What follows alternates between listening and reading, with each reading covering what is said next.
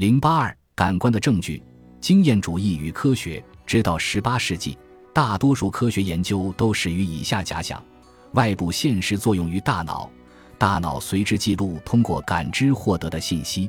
对于古代思想家来说，这一理论的局限性非常明显。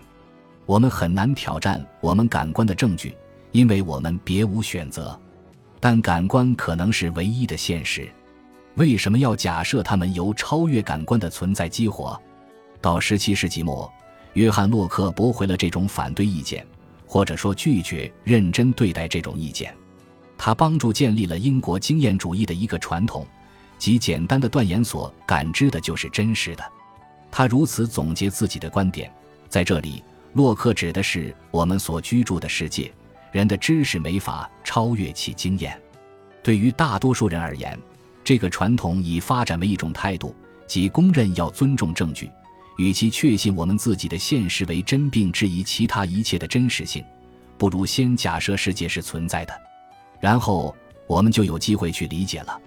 经验主义是否意味着不凭借经验，我们将一无所知？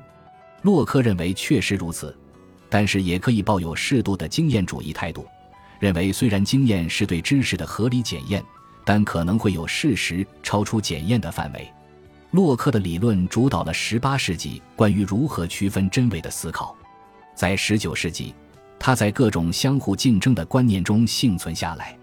到了20世纪，洛克的哲学风靡全球，尤其在逻辑实证主义者中盛行。二十世纪二十年代的维也纳学派要求任何有意义的主张都要得到感官经验的验证。但是，洛克所倡导的传统主要影响的是科学，而不是哲学。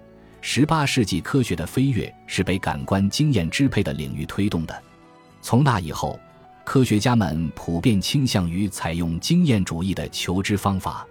科学将感知的范围扩展到了以前太遥远或太封闭的地方。伽利略通过望远镜发现了木星的卫星。马兰梅森在研究声速时，听到了以前没有人注意到的谐波。罗伯特·胡克在点燃的灯芯发出的气味中嗅出亚硝气，后来安托万·拉瓦锡将氧气分离出来并将其点燃，证明了氧气的存在。安东尼·范列文虎克通过显微镜观察到了微生物。牛顿可以从一束光中得出彩虹，也可以通过一个苹果的重量发现约束宇宙的力量。路易吉·加法尼感觉到指尖电流的刺激。发现尸体可以在电流的作用下抽搐。弗里德里希·梅斯梅尔认为，催眠是一种可测量的动物磁性。本杰明·富兰克林通过危及生命的风筝和钥匙演示，证明闪电是一种电。他们的成功使经验主义哲学家的呐喊变得可信：不可感知的事物绝不会出现于头脑中。投入科学和实践常识是所谓工业革命背景的一部分。而工业革命旨在发展机械生产方法，并采用新动力源产生的能量。虽然工业化不是一个观念，但在某种意义上，机械化是。在某种程度上，它起源于人类不可思议的想象力。人类凭借这种能力，可以想象产生巨大力量的微小动力源，就像传递身体力量的线状肌腱一样。蒸汽是自然界这样的动力源中第一个被利用来代替人力的，它属于相当明显的例子。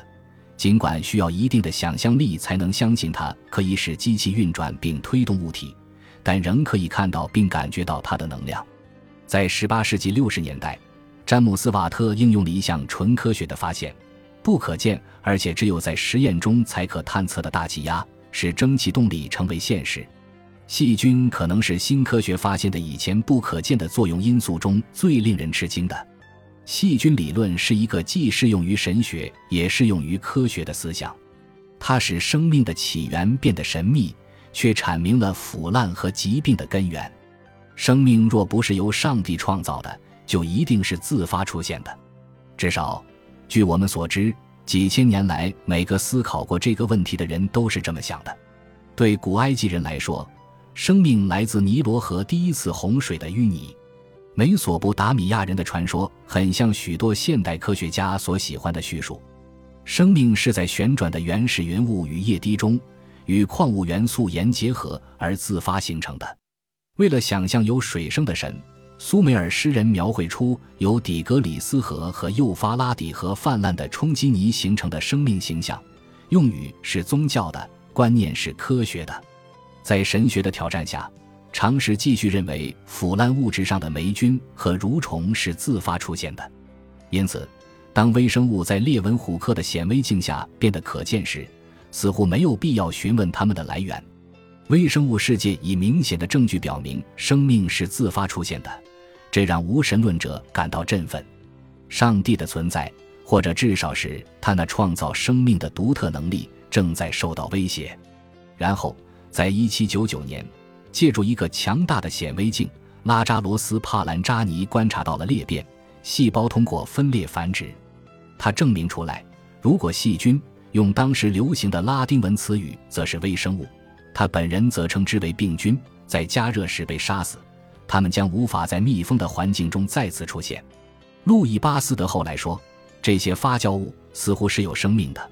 所有物体的表面、空气和水中都存在大量的微生物。生命自发出现的理论是不合事实的。斯帕兰扎尼总结认为，活的有机体并不是凭空出现的，它们只能在已经存在的环境中生长。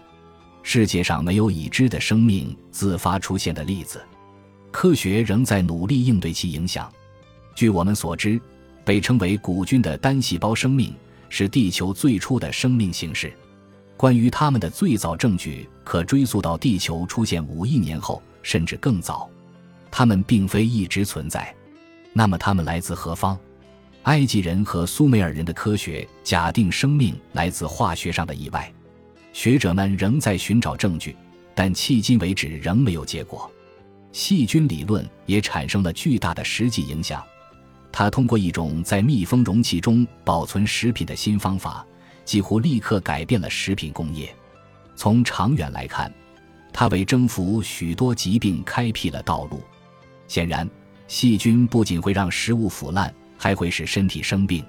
在某种程度上，科学的成功鼓励了人们对宗教的不信任。感官的证据都是真实的，这些证据都来自真实的物体，例如。叮当声势中存在的证据：热感代表靠近了火，臭味代表有某种气体存在。从洛克那里，18世纪的激进分子继承了一种观点，相信浪费时间思考超出科学观察范围的东西就是虚度光阴。但是，我们现在称之为科学主义的这种态度，并不能满足所有用科学去解决问题的人。苏格兰哲学家大卫·休谟在洛克去世几年后出生。他也认为，说不可觉知的事物是真实的，属于无稽之谈。但他指出，感知除了能证明自己存在之外，不能成为其他任何事物存在的真正证据。感知是由事物引发的，这是一个无法验证的假设。